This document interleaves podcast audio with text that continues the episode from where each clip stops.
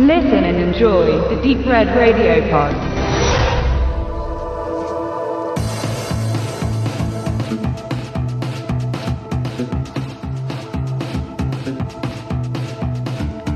Nachdem Michael Dudikoff mit der zweiten Staffel von Fackeln im Sturm und durch seine erste große Hauptrolle in American Fighter im Filmgeschäft angekommen war, manifestierte er seine Ausrichtung auf das Action-Genre. Zuvor hatte er bereits einen wichtigen Part in Albert Pyens Radioactive Dreams gespielt und nach American Fighter stand er wieder für Cannon und Sam Furstenberg in Avenging Force vor der Kamera. Im deutschen Verleih als Night Hunter veröffentlicht.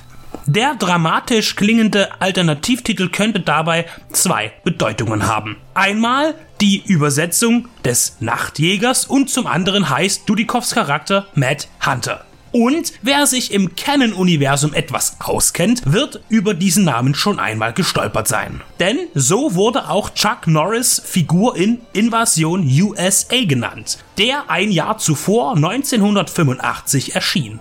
Tatsächlich war das Drehbuch zu Night Hunter als Sequel zu Invasion USA geplant. Doch Norris hatte kein Interesse. Das Skript wurde kurzerhand umgebaut und man machte einen eigenständigen Film daraus. Und weil Michael Dudikoff gerade ein aufsteigender Stern im zweitklassigen Movie-Business war, gab man ihm die Rolle, die allerdings außer dem Namen nichts mit der fiktiven Person, die Chuck Norris verkörperte, gemeinsam hat.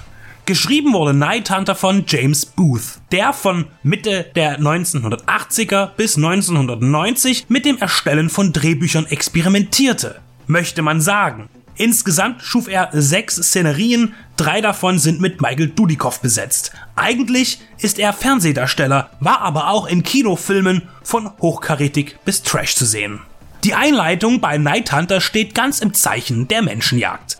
Merkwürdig verkleidete Anhänger eines okkulten rassistischen Ordens jagen hilflose, unbewaffnete Menschen bis zum Tod. Das, was später in den 90er Jahren bei Hard Target und Surviving the Game abendfüllend ausgearbeitet wird, dient hier nur als Rahmen für eine andere Geschichte. Denn der Orden, bestehend aus reichen Geschäftsmännern, ist mehr darauf aus, Larry Richard das Leben schwer zu machen. Der will sich in politischer Funktion ins Rathaus wählen lassen. Und das schmeckt dem Ku Klux Klan Deluxe nicht, denn Richards ist Afroamerikaner. Als sein Freund Matt Hunter mit seiner kleinen Schwester zu Besuch nach New Orleans kommt, wird sein Leben und das seiner Familie bei einem öffentlichen Auftritt angegriffen. Dabei stirbt Richards Sohn. Matt, der als Agent für die Regierung arbeitete, ist hochmotiviert, den Fall aufzulösen und bringt damit nicht nur sich, sondern auch seine Schwester in Gefahr. Matt Hunter und Larry Richards funktionieren wie ein Team in einem Buddy-Movie, nur ohne Witze. Night Hunter nimmt sich sehr ernst und ist zudem sehr brutal.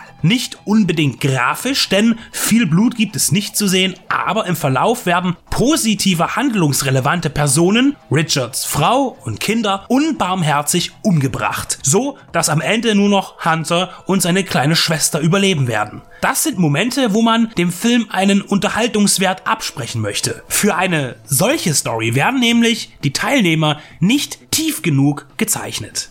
Es gibt zwar viel Storytelling und mit 100 Minuten Spielzeit ohne Abspann ist Night Hunter auch sehr lang geraten, aber hier entfalten sich keine Charaktere. Action gibt es dann auch eher wenig. Kampfsportliche Szenen sind nicht zu finden. Nur Stevie James tänzelt mal oberkörperfrei durchs Bild und verteilt ein paar Kicks. Er war auch schon in American Fighter an Dudikovs Seite und wird es auch noch einmal sein. James starb viel zu früh, 41-jährig, an einem Tumor 1993.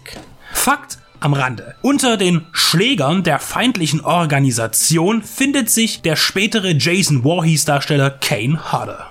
Sam Fürstenberg ist kein Mann langer Dialog und die gibt es hier leider viel zu häufig.